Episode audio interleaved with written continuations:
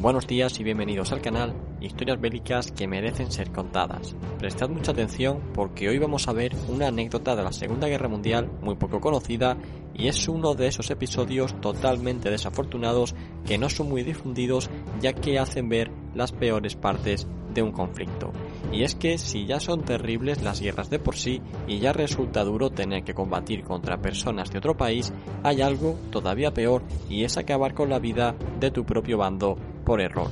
Y esto es exactamente lo que vamos a ver en este vídeo, que además, y por si fuera poco, tiene nada más y nada menos que al mismísimo Josh Patton como protagonista y nos referimos concretamente a un accidente de fuego amigo que ocurrió el 11 de julio de 1943 en plena invasión aliada de Sicilia que supuso el derribo de 23 aviones y 550 bajas entre muertos y heridos. Pero antes vamos a ponernos en contexto y nos situamos a finales de 1942, poco después de la derrota definitiva del ejército italo-alemano en el Alamein, batalla que analizamos ampliamente en un vídeo y que si no habéis visto os dejo en la descripción. Tras esto, los alemanes comienzan su retirada hacia Túnez sin la posibilidad de plantear defensas efectivas por la costa de Libia, ya que los estadounidenses habían desembarcado también en las costas de Marruecos y amenazaban con dejarlos completamente rodeados. Tras una última victoria contra los estadounidenses por parte de los alemanes en el paso de Kasserine, pasaron a la defensiva en los alrededores de Túnez hasta su rendición final en mayo de 1943 en la que se capturaron 130.000 soldados italo-alemanes. Mientras esto se producía en el Mediterráneo, los alemanes en Rusia preparan su tercera gran ofensiva de verano que precisamente se vio truncada al final por el episodio que hoy vamos a analizar. El 9 de julio de 1943, exactamente cuatro días después de que se inicie la Operación Ciudadela, los aliados comienzan con la invasión de Sicilia, acto que tendrá como consecuencia unos días más tarde la destitución y el encarcelamiento de Mussolini por parte del rey de Italia. El plan aliado implicaba el desembarco de dos ejércitos en el sur y en el sureste de Sicilia, integrados en el decimoquinto grupo de ejércitos al mando del mariscal Harold Alexander. El primer ejército debería tomar Siracusa y luego dirigirse rápidamente a Messina, rodeando el monte Etna con el objetivo de cortar el escape enemigo en el estrecho de Messina. El segundo ejército avanzaría al oeste y luego regresaría para atrapar a las fuerzas enemigas entre los dos ejércitos. Los dos contingentes aliados seleccionados fueron el séptimo ejército estadounidense y el octavo ejército británico, al mando de los generales George Patton y Bernard Montgomery respectivamente. El séptimo ejército de Patton debía desembarcar entre Licata y Gela, mientras que el octavo ejército británico de Montgomery lo haría en la provincia de Siracusa. Ambos ejércitos lanzarían fuerzas aerotransportadas que harían aterrizajes dispersos. Cada ejército tenía dos cuerpos bajo su mando para un total de 11 divisiones, incluyendo las reservas estacionadas en África. El 10 de julio de 1943, ambos ejércitos realizaron sus desembarcos. La noche anterior se habían arrojado fuerzas aerotransportadas sobre la isla pero los inusualmente fuertes vientos ocasionaron que fueran dispersados e incluso que muchos aeroplanos se estrellaran en el agua. Tras los primeros combates contra las fuerzas alemanas y ante el poco éxito de los lanzamientos de los paracaidistas, el día 11 Patton vuelve a solicitar que desde el norte de África le enviasen refuerzos paracaidistas para fortalecer sus líneas y rechazar los contraataques italo-alemanes. Es aquí cuando ocurrió esta tragedia para el bando norteamericano que pudo haberse evitado de no ser por la negligencia de los mandos. La petición de Patton fue escuchada y desde Túnez despegaron 144 aviones de transporte con 2.000 paracaidistas. El viaje transcurrió con total normalidad hasta que los aparatos empezaron a pasar por encima de la flota de invasión estadounidense a 250 metros de altitud que por aquel entonces se encontraba anclada frente a las costas de Sicilia. Sorprendentemente, nadie había avisado a los barcos sobre la presencia de los transportes que les estaban sobrevolando y erróneamente creyeron que se trataban de aviones enemigos. De repente, toda la flota abrió fuego con centenares de cañones antiaéreos y baterías contra sus propios aparatos.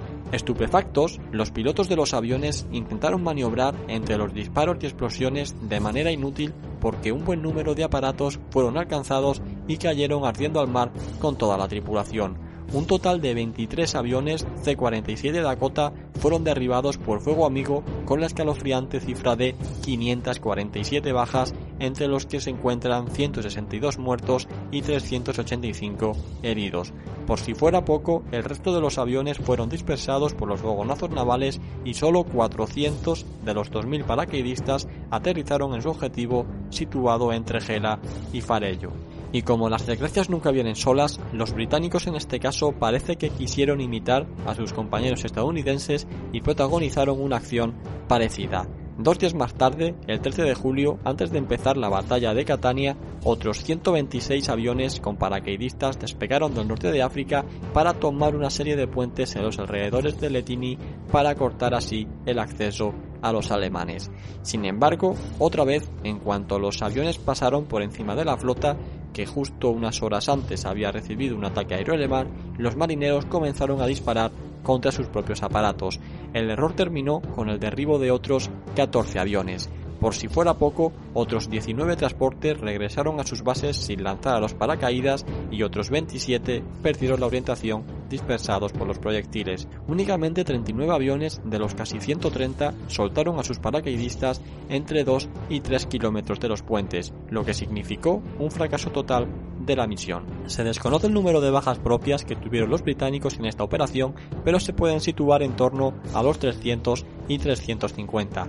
Además, hay que sumarle los muertos en combate de esos únicos 39 aviones que consiguieron lanzarse en dichos puentes y es que al ser tan inferiores en número fueron derrotados por los alemanes e italianos más fácilmente que si hubiera caído el contingente británico completo. Independientemente de esto, la conquista aliada de Sicilia siguió con su plan y poco a poco fue corralando a las tropas del eje en los alrededores del paso de Messina hasta que finalmente, el 17 de agosto, Patton entra en Messina ganando su carrera particular con Montgomery que venía desde el sur y llegó un día más tarde. Por desgracia para ellos, cuando llegaron a Messina, todos los soldados italo-alemanes se habían retirado a la península itálica a través del paso de Messina sin ser capturados. Se calcula que aproximadamente 100.000 soldados pasaron a Italia con la mayoría de su material y esta fue una de las fuerzas que pasaría a instalarse en la línea Gustav que resistió hasta mayo de 1944. Pero todos estos incidentes de fuego amigo no quedaron impunes y tras la finalización de la campaña se acusó a Patton del grave error ya que era el responsable y comandante supremo de las fuerzas estadounidenses y fue revelado temporalmente de su cargo. Paradójicamente, su prolongada estancia en Italia fue interpretada por los alemanes como un indicativo de una inmediata invasión del sur de Francia, y posteriormente su estancia en el Cairo fue interpretada como la señal de una futura invasión a través de los Balcanes. El temor al general Patton ayudó a mantener ocupadas a muchas tropas alemanas y sería un factor muy importante en los meses siguientes, gracias a que fue usado como señuelo por los aliados, siendo el último de ellos en el paso de Calais. Y bien, hasta aquí este relato que queríamos traer hoy, y es que son episodios de la historia que si bien no son censurados, se intentan no comentar mucho debido a que le quitan, por así decirlo, el honor a los combatientes. De hecho, a día de hoy, cuando un soldado muere por fuego amigo en una guerra o en una supuesta misión de paz, como se les llama ahora, no se suele informar de esto a la familia ni a los medios, y se maquilla con que ha sido el enemigo quien lo hizo. Y en fin, espero que este vídeo os haya servido para conocer un episodio más de este conflicto. Coméntanos qué te ha parecido y si ves lógico y normal que se hagan este tipo de cosas. Por último, invitaros a que os unáis a nuestras redes sociales y a nuestro grupo de Telegram para estar informado de todo lo referente al canal sin fallo. Suscríbete si no lo hiciste ya y nos vemos en el próximo vídeo. Hasta pronto.